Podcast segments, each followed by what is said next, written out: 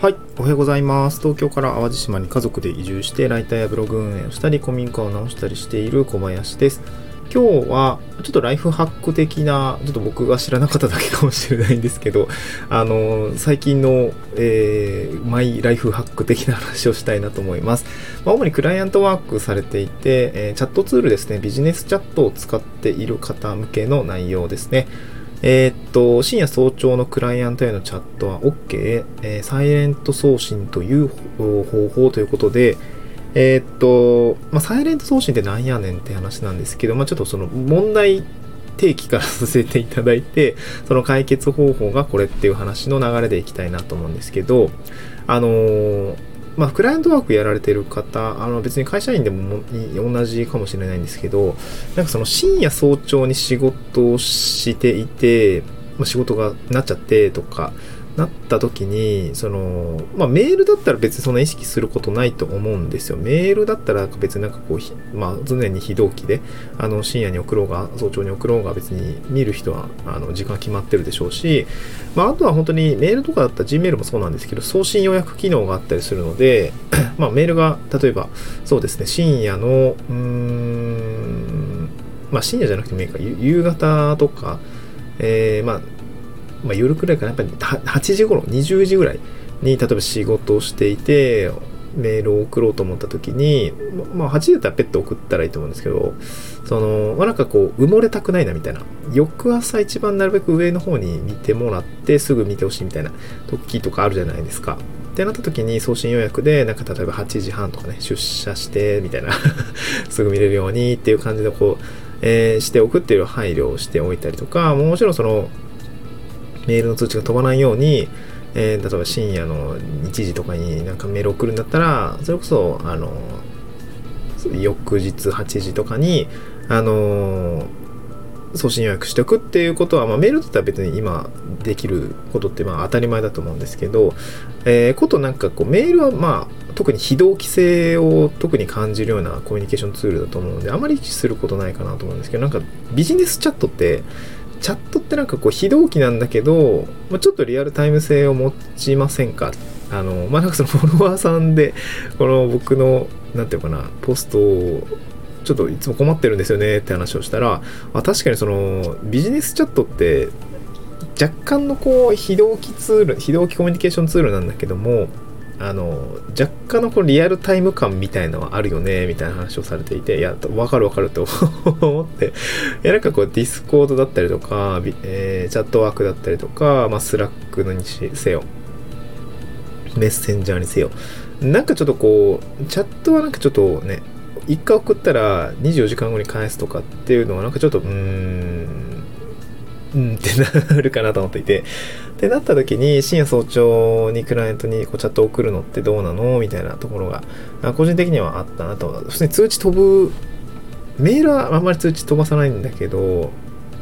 チャットってちょっと通知飛ぶというかちょっと気にするじゃないですか、まあ、人によると思うんだけどね。通知オンにしてる人もいればえー例えば、なんかお休みモードみたいな、22時から6時まではチャットと通知飛びませんみたいな、えーことをやってる。まあ、もしくは全部非通あの非通知というか、そのサイレントにしているっていう方もいらっしゃるので、あの、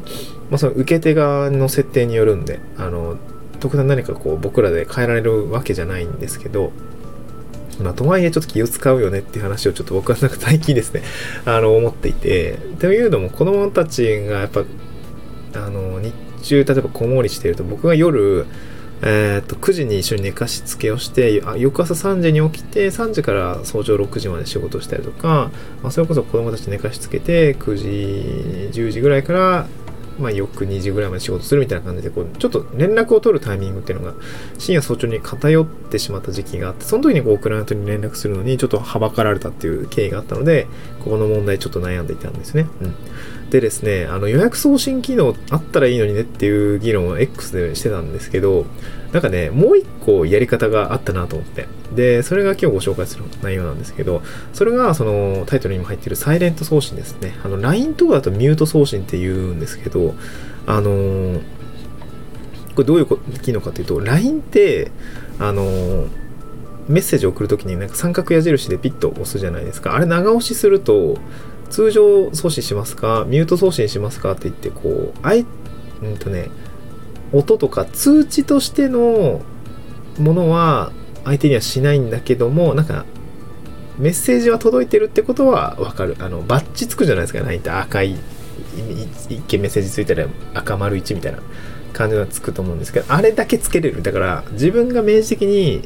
LINE を見た時にはあなんかバッチついてんなメッセージ来てんだなってのは分かるんだけども、えー、普通に過ごしてる時には別に通知は来ないみたいな感じの機能コミュート送信っていうんですけどこういう機能 LINE はあってめちゃくちゃ重宝してるんですけどこの機能なんかビジネスチャット全般にないんかなっていうことをつぶやきつつでちょっと自分で調べてみたらですね実は僕も知らなかったんですけどあのあったみたいです。そのメッセンジャーだったりとか、インスタの DM もそうだし、ディスコードにもあったので、びっくりしました。でね、ちょっと試してみたんだけど、なんかメッセンジャーとインスタうまく機能しなくて、ちょっとやり方がわかんないんですけど、あのー、ディスコードはね、あのー、機能しました。で、これどういう感じでやるのかっていうと、あの仕様にもよるかなと思うんですけど、あのー、スラッシュサイレントを、あ、サイレントってあのー、コマンドみたいな、あのー、アットマークサイレントだったり、スラッシュサイレント、これ一応機能によるんですけど、あの、プラットフォームによるんですけど、っていうのをつけて、その後に普通にこうポス、あの、ポストする伝聞を書くと、あのー、ディスコードなんかはですね、本当に通知なしで送れましたよみたいな、その、なんかね、ベルの、ベル、ベルマークが、斜線が入っていて、音なしで、あのー、送りましたよみたいな感じで出ていていて、あ、本当にサイレント送信できてるじゃんって感じで、あの、機能として実装されていましたので、まあ、こういうコマンドがね、メッセンジャーだったりとか、多分メッセンジャーも多分できると思うんですけど、ちょっと僕のやり方が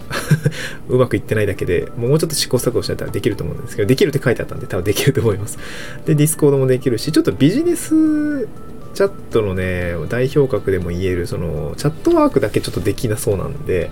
うーん、しばらくまた気使うかなと思うんですけどね、サイレント送信というコマンドを知っておくだけでも、ディスコードとか使ってる方については、あメッセンジャーとかもしかりなんですけど、かなり、まあまあ LINE もそうかな。LINE もそうなんですけど、かなり重宝するので、これは覚えておくと良いかなと思いました。今日概要欄にですね、あの、X でのポスト、まあ、僕の嘆きから始まり あの、X の解説ポストのリンクつけてるので、まあなんかこう深夜早朝の連絡で、まあちょっと気を使うことがある。相手の通知を鳴らさないように何か送れないのかな、送信予約機能があったらいいのになって思ってる方については、えー、ミュート送信、サイレント送信という機能もありますので、まあ、これをうまく使いこなして、えー、ビジネスチャットだったりとかを、うー、まあなんか気兼ねなく使う。まあ、この気兼ねなくて大事じゃないですか。なんかね、気使うの嫌じゃないですか。で、なんかその、時間によって送信せ、うん、下書きだけ貯めといて、翌朝起きて送るか、だったらもうそのまま送っちゃいたいなとかね、予約しちゃいたいなとか思うと思うんですけど、サイレント送信だったらね、深夜2時、3時だろうが、えー、もうそのまま送った気にもなれるし、ま、もちろん送れるし、相手に気兼ねなく通知は飛ばさないってこともできるね。もうもう万全な解決策だなと思って、送信予約だとね、送信できたかなが気になるので、あれなんですけど、送信しちゃって、あの、サイレント送信だったらね、そういった気苦労もないので、あ、これも100点じゃと思いながら、あのー、これ送信予約機能じゃなくて、えー、ミュート送信もぜひ使ってですね、えー、やってみたらいいのかなというふうに思ったという次第です。